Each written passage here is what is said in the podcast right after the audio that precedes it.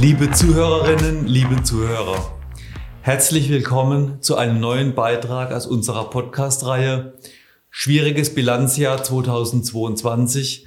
Was erwartet uns zum Jahresende? Ich begrüße Cornelia Linde. Sie ist Leiterin unserer Grundsatzabteilung Rechnungslegung und Klaus Wiechers. Er ist Leiter unserer Qualitätssicherung. Die Corona-Krise liegt hinter uns. Andere sagen, wir sind mittendrin und teilt den Markt in Pandemiegewinner und Pandemieverlierer. Der Ukraine-Krieg beeinflusst die Lieferketten und die Energieversorgung und die Zins- und Inflationsentwicklung hat massiven Einfluss auf die Finanzierung und die Bewertung der Unternehmen. Klaus, was erwartet uns in der Praxis aus diesen Themen?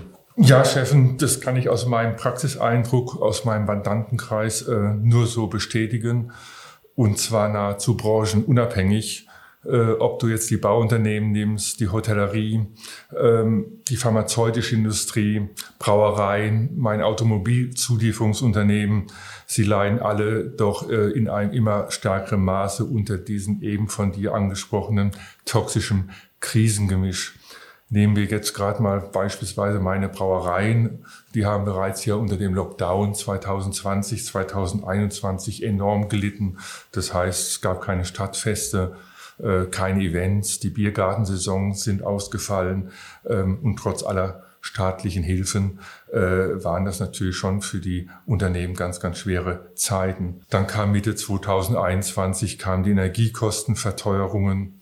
Dann gab es logistische Probleme. Äh, unsere Brauerei ist sehr stark auch exportabhängig Richtung China. Ähm, Shanghai wurde geschlossen, die strengen chinesischen Regeln. Alles das hat das Ganze nochmals verkompliziert. Dann kamen jetzt jüngst noch die Rohstoffpreisverteuerungen, Stichwort CO2-Knappheit. Äh, Sauerstoff, äh, CO2 brauchst du für die Bierherstellung oder generell auch für die Getränkeherstellung. Also es wurde immer komplizierter.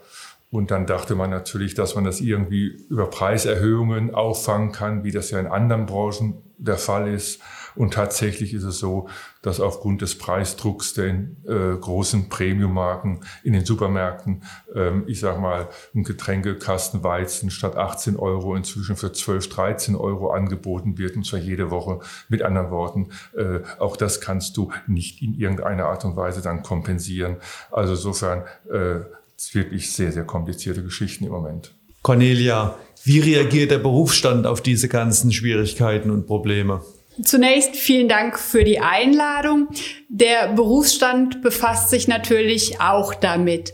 Bei Ausbruch des Ukraine-Kriegs im Februar waren ja die Abschlüsse des Jahres 2021 vielfach noch offen. Und da hat sich natürlich die Frage gestellt, was muss man in diesen Abschlüssen, wie muss man da auf den Kriegsausbruch reagieren? Daher hat das Institut der Wirtschaftsprüfer im März einen ersten fachlichen Hinweis veröffentlicht mit dem Schwerpunkt Abschlussstichtage vor Kriegsausbruch. Dieser Hinweis wurde inzwischen erweitert, zuletzt im August diesen Jahres und befasst sich jetzt nicht nur mit Anhang und Lagebericht, sondern vor allen Dingen auch mit Bewertungsfragen im Hinblick auf den 31.12.22. Neben diesem Hinweis hat das IDW aber auch das schwierige wirtschaftliche Gesamtumfeld im Blick und hat dazu im September einen weiteren fachlichen Hinweis veröffentlicht, wie man eben mit dieser aktuell stark bestehenden Unsicherheit hinsichtlich der Prognosen für Abschlüsse zum 31.12.22 umgeht, wie sich das auf die Bewertung auswirkt, welche Darstellungen im Anhang und im Lagebericht angemessen sind. Das alles liegt aber nicht nur beim Institut der Wirtschaftsprüfer und damit beim Berufsstand, sondern auch bei der Europäischen Wertpapieraufsicht, die zuständig ist, die Prüfungsschwerpunkte eines Jahres für kapitalmarktorientierte Unternehmen zu veröffentlichen und die auch klar schon bekannt gemacht hat, ihre Schwerpunkte liegen in den Bereichen Auswirkungen aus dem Ukraine-Krieg und wie wirkt sich das aktuelle makroökonomische Umfeld auf die Darstellung Finanz- Anlagenanhang aus, wird das entsprechend berücksichtigt. Und das gilt dann nicht nur für kapitalmarktorientierte Unternehmen, sondern eben auch für uns als Prüfer bei allen Abschlüssen, auch im Mittelstand. Es stellen sich also viele Herausforderungen, zum einen für die Unternehmen, zum anderen aber auch aus dem Berufsstand. Das heißt also im Ergebnis auch für uns als Abschlussprüfer. Sind wir da richtig aufgestellt, Klaus? Wie re reagieren wir auf diese ganzen Umstände? Ja gut, Steffen, natürlich haben wir die Themen schon seit längerem auf dem Radar, äh, zuletzt auch als Schwerpunktthema in unserem äh, WP-Forum Ende September in Leutershausen. Da haben wir ja dann im Kreis der Prüfungsleiter und unserer Wirtschaftsprüfer äh, die Dinge diskutiert und auch die Erfahrung aufgenommen, die die Kollegen in ihren Branchen zum Teil bereits gemacht haben. Und aufgrund des dortigen Meinungsaustauschs haben ja Cornelia und ich dann auch eine Art neue, ich sag mal, Checkliste entworfen, ähm, Auswirkungen Auswirkungen der aktuellen Lage auf die Prüfung 2022. Insofern also nochmal ein Briefing äh, zu Beginn der Prüfung, auch mit Blick auf unseren risikoorientierten Prüfungsansatz. Aber klar, das kann natürlich auch dann als Gesprächsleitfaden äh, für unsere Mandanten dienen, um sie da nochmal zu sensibilisieren, weil ich denke, dass schon einige äh, äh, Leiter Rechnungswesen tatsächlich äh, zwar wissen, dass das Ganze äh, bilanziell auch Konsequenzen hat, aber die wirkliche Tragweite ist in meinen Augen noch nicht allen bewusst. Ja, ich glaube, das ist ganz wichtig, Klaus, was du jetzt gesagt hast, dass wir eben auch in den Austausch mit unseren Mandanten gehen. Also zum einen als Gesprächsleitfaden, aber wir haben auch über unser Falk-Forum, das wir veranstalten, versucht, mit den Mandanten in den Austausch zu kommen und unter dem Stichwort Krise als Chance eben die Auswirkungen des aktuellen Inflations- und Zinsniveaus auf die Unternehmensbewertung erläutert, aber auch die Möglichkeiten, die diese Situation jetzt für Investments bietet, sofern man dann unter dem Stichwort Risikominimierung das auch überlegt, auch welche Chancen gibt es einfach im privaten Bereich zu investieren. Also Krise kann auch eine Chance sein. Klaus, welche Auswirkungen haben wir daraus für die Bilanz? Klar, die ähm, angesprochene Krisensituation spielt sich äh, voraussichtlich innerhalb der Bilanz, insbesondere in den Bereichen Anlagevermögen, Vorratsbewertung und auch im Rahmen natürlich der sonstigen Rückstellungen äh, äh, nieder. Das ist sicherlich sind die Hauptbereiche, losgelöst davon, dass natürlich auch Anhang und Lagebericht davon betroffen sein können. Wenn wir also jetzt zum Beispiel mal das Sachanlagevermögen nehmen, ähm, dann wird es im Bereich der Betriebsvorrichtungen des Maschinenparks ähm, häufig gegebenenfalls sich die Frage stellen, inwieweit außerplanmäßige Abschreibungen äh, geboten sind, gegebenenfalls sogar zwingend erforderlich sind, was ja sicherlich dann der Fall sein wird, wenn aufgrund von Stilllegung von Anlagen oder einer, sagen wir mal, sehr geringen Auslastung der Wert dieser Anlagen sich abnutzt, erheblich eingeschränkt ist und insoweit irgendwie möglicherweise auch dann unter dem planmäßigen Buchwert liegt. In diesen Fällen müssen müssen äh, über außerplanmäßige Abschreibungen äh, nachgedacht werden. Wir haben aber nicht nur die außerplanmäßigen Abschreibungen im Sachanlagevermögen. Wir kennen das Thema auch im Bereich der Finanzanlagen. Da haben wir zusätzlich zu der Pflicht der außerplanmäßigen Abschreibungen bei einer voraussichtlich dauernden Wertminderung noch das Wahlrecht einer außerplanmäßigen Abschreibung bei einer nur vorübergehenden Wertminderung. Die Frage ist natürlich immer, wann ist die Wertminderung bei Finanzanlagen dauerhaft? Da unterscheiden wir natürlich erstmal nach der Art der Finanzanlage. Handelt es sich um Beteiligungen oder Anteile an verbundenen Unternehmen? Da achten wir darauf oder da vergleichen wir die Anschaffungskosten beziehungsweise den aktuellen Bilanzwert mit dem beizulegenden Zeitwert ermittelt auf Basis eines Ertragswerts oder auf Basis eines DCF-Verfahrens. Wenn man sich das anschaut, dann muss man natürlich schon ins Kalkül ziehen, wie wirkt sich die aktuelle Situation aus. Wir kommen nachher nochmal auf das Thema Planungsrechnung, Prognose zurück. Möglicherweise führen die gesamtwirtschaftlichen Umstände eben dazu, dass die Unternehmensplanung des Vorjahrs so nicht mehr gilt und damit muss man im Einzelfall eben sich jeweils die Frage des aktuellen Unternehmenswerts einer Beteiligung stellen und auch in Betracht ziehen, dass hier möglicherweise außerplanmäßige Abschreibungen erforderlich sind. DCF-Verfahren und Ertragswerte kommen auch bei der Bewertung von nicht börsengehandelten Wertpapieren zum Einsatz. Anders hingegen bei öffentlich gehandelten Aktien. Da ist die Frage der Dauerhaftigkeit der Wertminderung einfach vom Zeitraum abhängig. Wenn bei einem börsengehandelten Wertpapier der Kurs in den letzten sechs Monaten vor dem Bilanzstichtag dauerhaft um mehr als 20 Prozent unter dem Buchwert lag oder über einen Zeitraum von mehr als einem Jahr permanent um mehr als 10 Prozent unter dem Buchwert, dann ist das ein klares Indiz dafür, dass die Wertminderung dauerhaft ist und dass damit eben auch eine Abschreibung auf diese Wertpapiere vorzunehmen ist.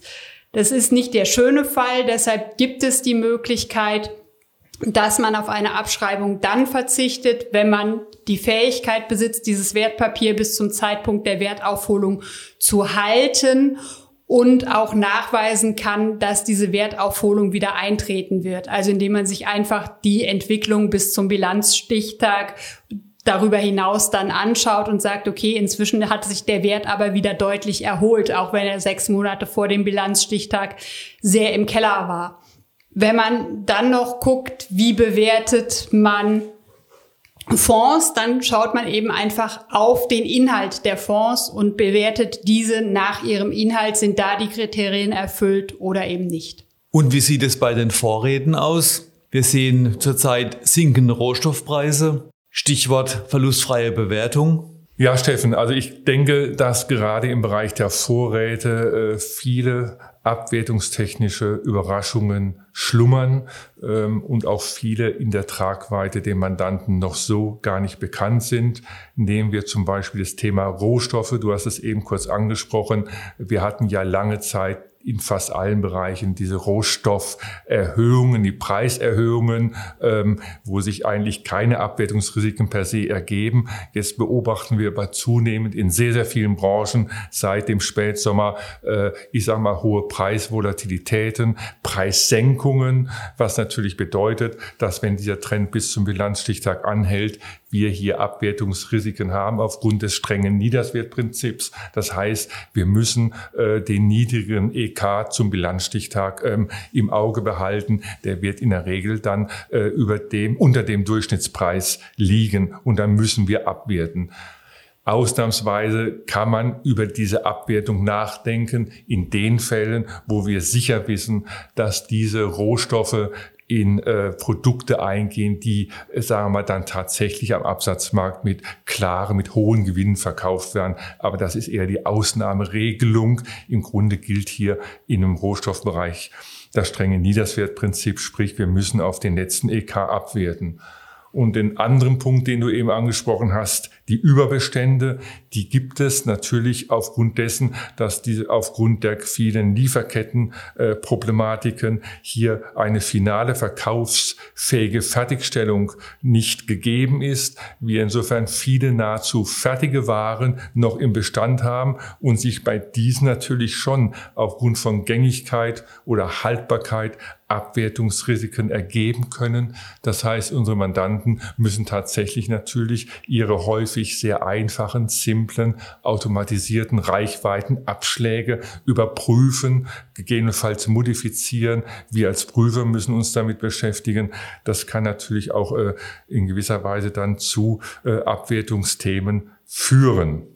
Klaus, wir haben aber nicht nur Abwertungsthemen jetzt für bilanzierte Vorräte, sondern wenn ich speziell an das Thema Lieferketten denke und schwebende Geschäfte, wo Preise vereinbart sind, die jetzt so an den Markt nicht weitergegeben werden können, dann kommt auch das Thema Drohverlustrückstellungen einfach dieses Jahr viel eher zum Tragen, als wir das jetzt in den Vorjahren kannten. Wir können Preissteigerungen nicht weitergeben. Wir haben ein schwebendes Beschaffungsgeschäft, wo wir einfach noch keine Vorräte haben aufgrund Lieferkettenverzögerungen, Engpässen.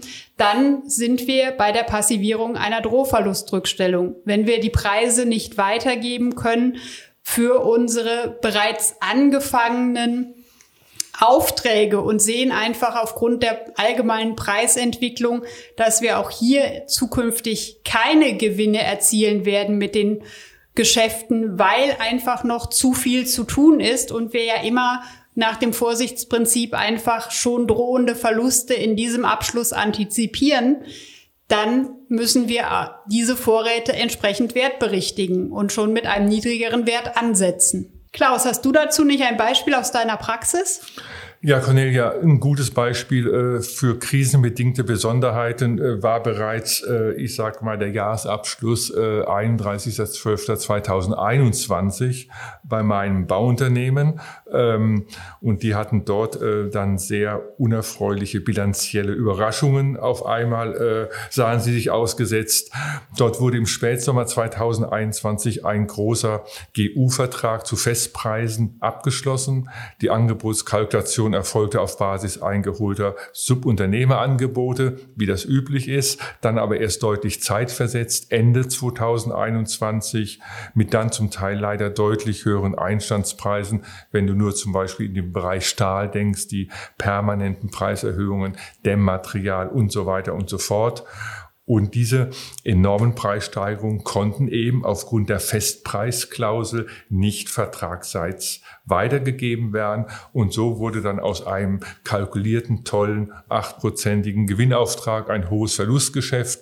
Und das mussten wir dann im Jahresabschluss 2021 äh, aufgrund der strengen Vorschriften in Deutschland im vollen Umfang äh, berücksichtigen. Äh, also Stichwort Drohverluste, äh, Abwertung des Aktivbestandes und zwar tatsächlich in voller Höhe. Cornelia, du hast bereits das Thema Rückstellung angesprochen. Drohverlustrückstellung im Zusammenhang mit langfristigen Lieferaufträgen. Aber es gibt sicherlich noch andere Themen im Bereich der Rückstellung. Beispielsweise Themen im Zusammenhang mit der verzögerten Belieferung, Vertragsstrafen. Ähm, man kann täglich aus der Presse entnehmen, dass äh, einzelne Maschinen nicht fertiggestellt werden können. Die Pkw-Halden sind riesengroß, weil Chips fehlen und so weiter. Aber man muss ja auch noch an andere Dinge denken, wie Aufwand, Aufwand im Zusammenhang mit der Restrukturierung oder gar mit dem Personalabbau. Was gibt es hier zu beachten? Natürlich, in dem Moment, wo ich mich entschieden habe, dass nur noch Personalabbau die Lösung ist, muss ich auch hier entsprechend schon die Rückstellung für den Sozialplan oder die Restrukturierungsmaßnahme bilden. Das gilt auch, wenn der Beschluss noch nicht an die Mitarbeiter kommuniziert ist, aber von der Unternehmensleitung eben unumstößlich getroffen ist. Ich möchte aber noch auf weitere Rückstellungen eingehen, die jetzt so vielleicht gar nicht bekannt sind, weil sie neu sind, würde ich sagen. Wir hatten seit dem Ausbruch des Krieges sehr häufig Änderungen in den EU-Sanktionsmechanismen. Und damit sind von Sanktionen möglicherweise jetzt auch Unternehmen betroffen, die zuvor gute Geschäfte mit Russland gemacht haben und die sich nun fragen müssen, ob ihre Güter einem Sanktionsregime unterliegen und man einen Sanktionsverstoß begangen hat, den man möglicherweise schon im Abschluss berücksichtigen muss. Also, wenn hinreichend sicher ist, dass ein Boostgeld droht, dann muss dieses auch bereits zurückgestellt werden. Das ist ja das typische Kriterium für eine Verbindlichkeitsrückstellung, die hinreichende Sicherheit der Inanspruchnahme.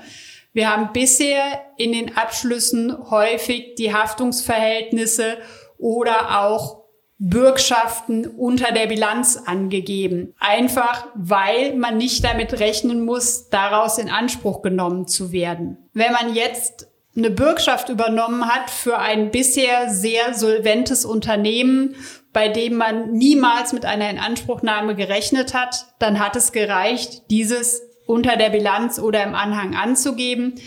Damit war das Thema erledigt. Durch die aktuelle wirtschaftliche Situation kann aber auch ein solches Unternehmen in eine Schieflage kommen und es ist davon auszugehen, dass der Schuldner seine Verbindlichkeit eben nicht erfüllen kann und damit der Gläubiger auf den Bürgen zugeht.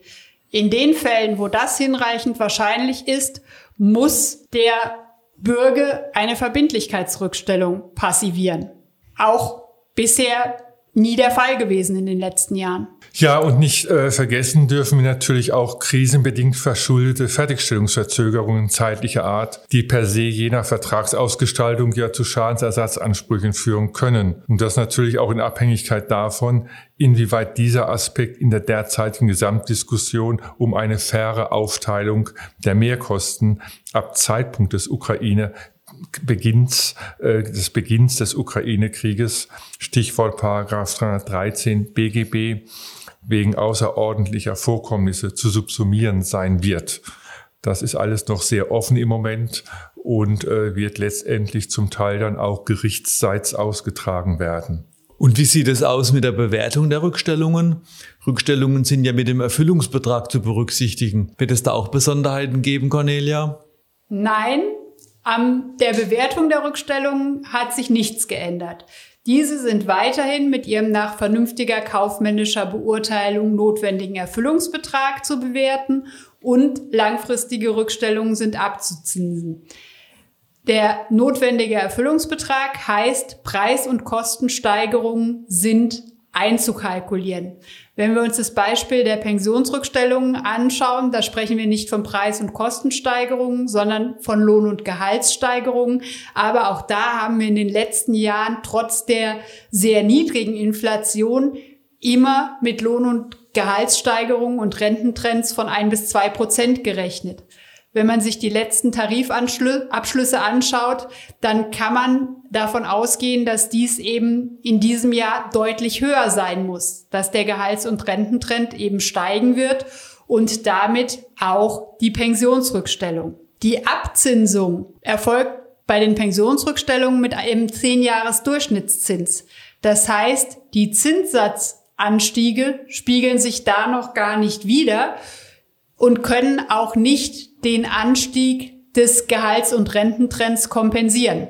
Die Rückstellungen, also sowohl die Pensionsrückstellungen, aber auch alle anderen Rückstellungen, bei denen wir von Preis- und Kostensteigerungen ausgehen müssen, werden demnach steigen. Und auch eine Rückstellung, die eigentlich gegenüber dem Vorjahr unverändert ist, wo sich am Grund der Rückstellung gar nichts geändert hat, muss ich zum Abschluss 31.12.22 neu bewerten aufgrund der gestiegenen Preise und der damit dann einhergehenden höheren Rückstellung. Das führt für die Unternehmen in einer ohnehin schwierigen Situation zu einer zusätzlichen Belastung. Ja, vielen Dank soweit äh, zu den einzelnen Bilanzpositionen. Neben dem Jahresabschluss haben wir auch insbesondere den Lagebericht zu erstellen bzw. zu prüfen. Insbesondere im Zusammenhang äh, mit den steigenden Zinsen und dem Finanzierungsbedarf aus der Krise ist ja auch das Thema Insolvenz wieder in aller Munde. Aus der Tagespresse kann man die täglichen Meldungen zu Insolvenzverfahren und zu, steig zu der steigenden Anzahl von Insolvenzverfahren verfolgen. Was bedeutet das für uns? Auf der einen Seite die Frage der Fortführungsfähigkeit, auf der anderen Seite unsere Berichterstattung im Lagerbericht. Klaus. Ja, Steffen, das ist sicherlich ein ganz, ganz schwieriges Thema, für äh, unsere Mandanten, zumindest in einzelnen Branchen. Wenn ich beispielsweise aktuell an den Handel denke, ähm, und wir müssen unseren Mandanten nochmals dringendst ans Herz legen, dass äh, die Aufrechterhaltung ihrer permanenten Zahlungsfähigkeit oberste Priorität hat. Hier äh, ist tatsächlich der hauptsächliche Insolvenzgrund zu suchen. Und du weißt, dass die Banken, aber auch die Gerichte da ja relativ strenge Regeln aufgestellt haben. Und dazu braucht man eben ein halbwegs aussagefähiges Planungswesen. Man braucht halbwegs ähm, tragfähige Planungsrechnungen. Und genau damit tun sich ja in aller Regel unsere Mandanten teilweise noch schwer. Also müssen wir auch diesen Aspekt vor dem Hintergrund der wohl länger äh, anhaltenden Rezession äh, nochmal schärfen. Darauf würde ich auch gerne kurz eingehen, Klaus. Du hast die Rezession, die allgemein ja erwartet wird, angesprochen. Und das führt natürlich dann auch zu der Wirkung in den Prognosen im Lagebericht. Wir müssen im Lagebericht immer eine Prognose zu Umsatz und Ergebnis machen. In der Regel eine qualifiziert komparative Prognose. Das heißt, wir müssen etwas zu Intensität und Richtung sagen. Wir erwarten einen leichten Umsatzrückgang, wäre ein Klassiker. Jetzt haben wir diese außergewöhnlich unsicheren Zeiten, wo viele Unternehmen einfach gar nicht die Strom- und Gaspreise der nächsten Monate kennen und damit natürlich auch von erheblicher Unsicherheit der Rahmenbedingungen und den Auswirkungen auf die eigenen Prognosen betroffen sind. Für diese Fälle gibt es die Erleichterung, dass eben eine einfachere Prognose ausreicht, dass man eben nur sagt, wir erwarten einen Umsatz- und Ergebnisrückgang. Da muss nichts über die Intensität gesagt werden. Aber ganz wichtig, Prognose ist notwendig. Auch die aktuell unsicheren Zeiten erlauben keinen gänzlichen Verzicht auf die Prognose und zwar immer Umsatz und Ergebnis. Cornelia, ist das wirklich so streng? Ja, das ist so streng und das wird noch strenger, wenn man sich die bestandsgefährdenden Risiken anschaut. Also der Klaus hat es eben gesagt, wir haben möglicherweise Unternehmen, die tatsächlich in ihrer Existenz gefährdet sind. Und in den Fällen muss man dann auch explizit das im Lagebericht so nennen. Man muss sagen, wir haben ein bestandsgefährdendes Risiko oder es gibt eine wesentliche Unsicherheit. Eine Beschreibung der aktuell schwierigen Unternehmenssituation allein reicht nicht aus. Ich mache es an einem Beispiel. Wir sind auf weitere Zuführungen vom Gesellschafter angewiesen. Jeder weiß, was gemeint ist. Aber wir verlangen einfach und nicht nur wir, sondern der Berufsstand verlangt, dass gesagt wird, wir sind auf weitere Zuführungen vom Gesellschafter abhängig und das stellt eine wesentliche Unsicherheit oder alternativ und das stellt ein bestandsgefährdendes Risiko für die Fortführung dar. Ja, Cornelia, ich bin da ganz bei dir. Ich glaube, dass die ähm, komplizierten Rahmenbedingungen in vielen Fällen nur mehr völlig neue, strenge Anforderungen an eine Risikoberichterstattung stellen werden. Und darauf müssen wir natürlich unsere Mandanten auch rechtzeitig vorbereiten. Und das betrifft insbesondere auch die Nachweisführung betreffend einer professionellen und angemessenen Risikoberichterstattung, insbesondere auch mit Blick auf die Vollständigkeit. Ansonsten können sich hieraus im Einzelfall enorme Schadensersatzverpflichtungen für die Geschäftsführung ergeben, wenn sie im Lagebericht äh, Risiken entweder bewusst oder unbewusst verschweigen, ihre Tragweite nicht erkennen, sie runterspielen. Ähm, das sind Themen, die später sollte tatsächlich mal aus dem Risiko ein Schaden entstehen, dann äh, enorme äh, haftungsrechtliche Risiken. Und ich befürchte, dass auch die kommenden Jahre von diesen Kompliziertheiten bestimmt werden. Die Dinge lassen sich nun mal nicht so leicht wegzaubern. Und ich äh, glaube, dass insoweit der Lagebericht unter Jahresabschluss 2022 äh, auch eine Art Blaupause für die nächsten Bilanzjahre sein können. Wir werden uns auf sehr, sehr schwere äh, Zeiten diesbezüglich diesbezüglich einstellen müssen. Ja, das wird für alle von uns ein schwieriges Bilanzjahr, sowohl für den Ersteller als auch für den Prüfer. Wir haben uns intern auf das Thema vorbereitet. Nutzen Sie auch die Zeit bis zum Jahresende, sich mit den Themen vertraut zu machen. Auch außerhalb der Routine kommen Herausforderungen auf uns zu. Sprechen Sie uns gerne an, wenn Sie hierzu Fragen haben. Liebe Cornelia, lieber Klaus, vielen Dank, dass ihr meine Gäste wart und schön, dass wir die Gelegenheit hatten, das Thema zu beleuchten. Ja, Steffen, war wirklich äh, auch mal schön, in dem Kreis äh, über die beruflichen äh, Probleme zu sprechen. Äh, klar, es gibt schönere Themen, aber ich denke, zusammen äh, bekommen wir das dann äh, alle hin.